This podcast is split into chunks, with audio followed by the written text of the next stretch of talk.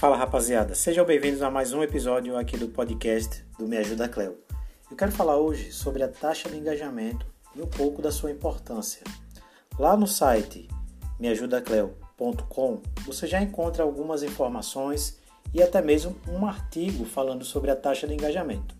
Mas se você quiser né, consumir um conteúdo mais simples e direto, ou seja, um conteúdo mais objetivo, para que você entenda realmente a importância disso para o seu negócio, mesmo ele sendo físico ou sendo digital, então basta você continuar ouvindo a esse episódio.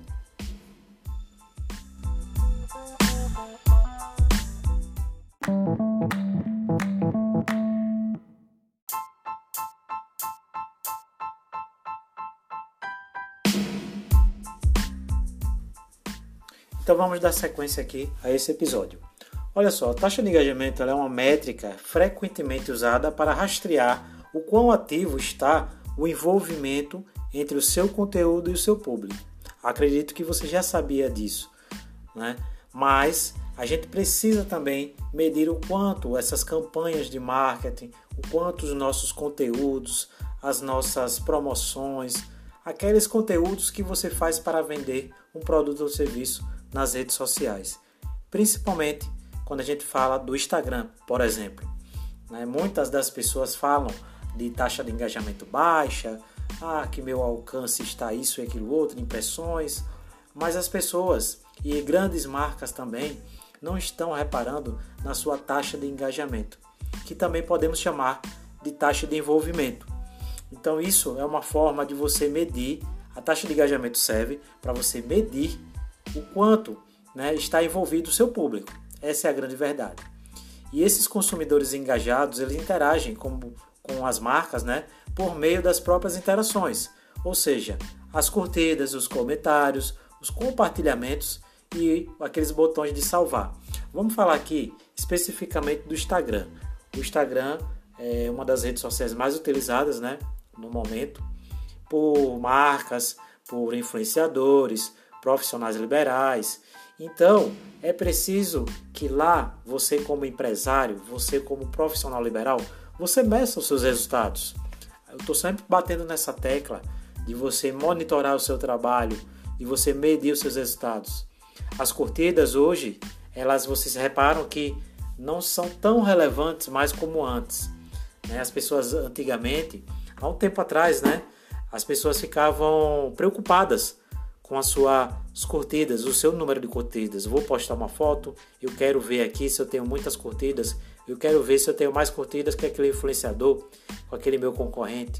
Hoje em dia, o que importa de verdade para você medir a sua taxa de engajamento é a quantidade de salvamentos, é a quantidade de compartilhamentos. Então tudo isso precisa ser mensurável e também precisa estar alinhado com seus objetivos de negócio. Porque assim, eu posso chegar em uma empresa e dizer o seguinte: eu sou consultor de marketing digital, o Cleomi, e eu quero aqui colocar é, como meta para a gente aumentar a sua taxa de engajamento, a taxa de engajamento da sua empresa. Mas o que é que a gente precisa colocar como uma KPI, que é um indicador né, de desempenho? Isso é um indicador de, de desempenho chave, né? Indicador chave de desempenho, pelo contrário.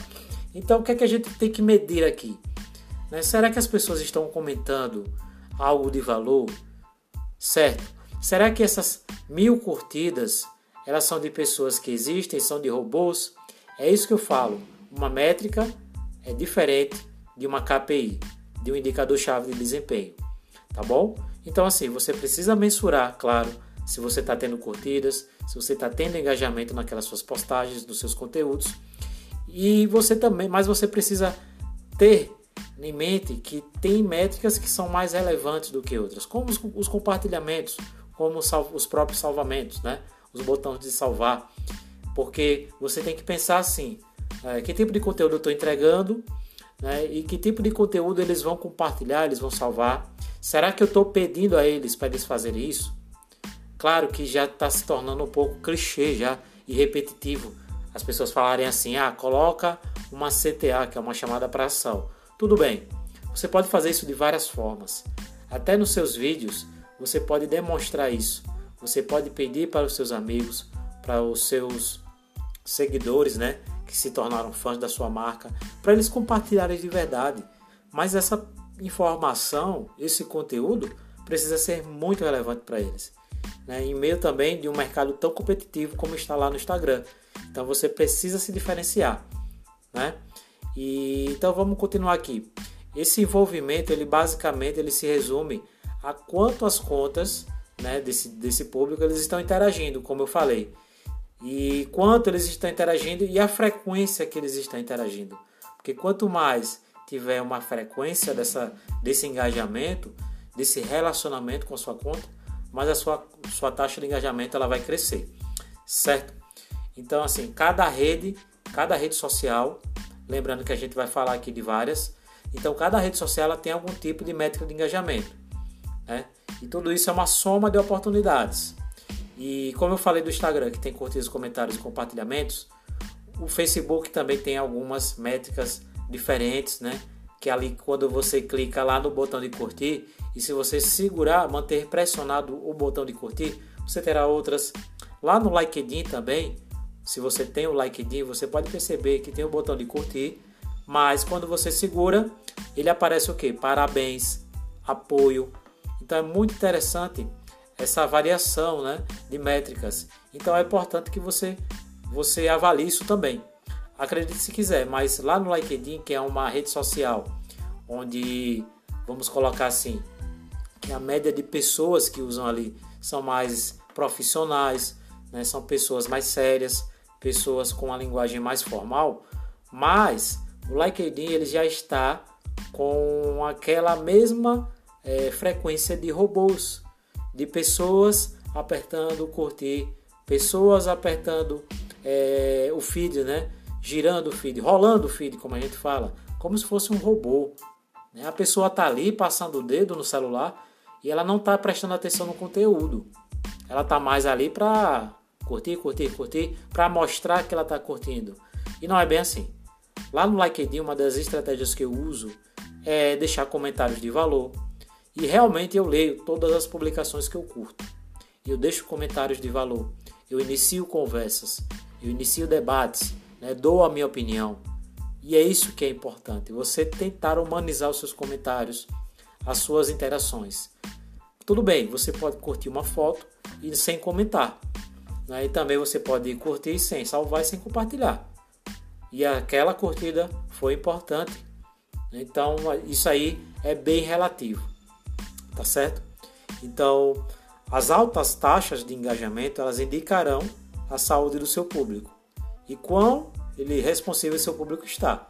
Né? E também uma coisa muito legal: quantos seguidores são reais, né? quais são os tipos de conteúdo interessantes e o conhecimento deles com a sua marca. Então você precisa avaliar tudo isso, todas essas métricas, para que não vire uma, um trabalho que você está ali fazendo por fazer, um trabalho aleatório, tá bom?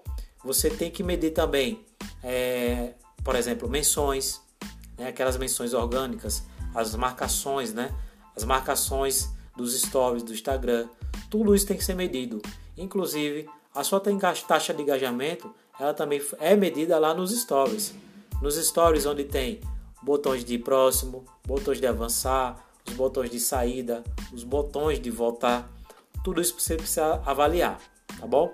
Então analise esse quadro completo para planejar sua estratégia de marketing. Fique de olho né, em uma métrica que você avalia que pode te ajudar a agilizar e também a mudar sua estratégia rapidamente para que você tenha resultados. Perfeito? Espero que tenha gostado desse episódio. Espero que dessa vez você entenda de fato o que é a taxa de engajamento e o quanto ela é importante. Valeu? Até o próximo episódio.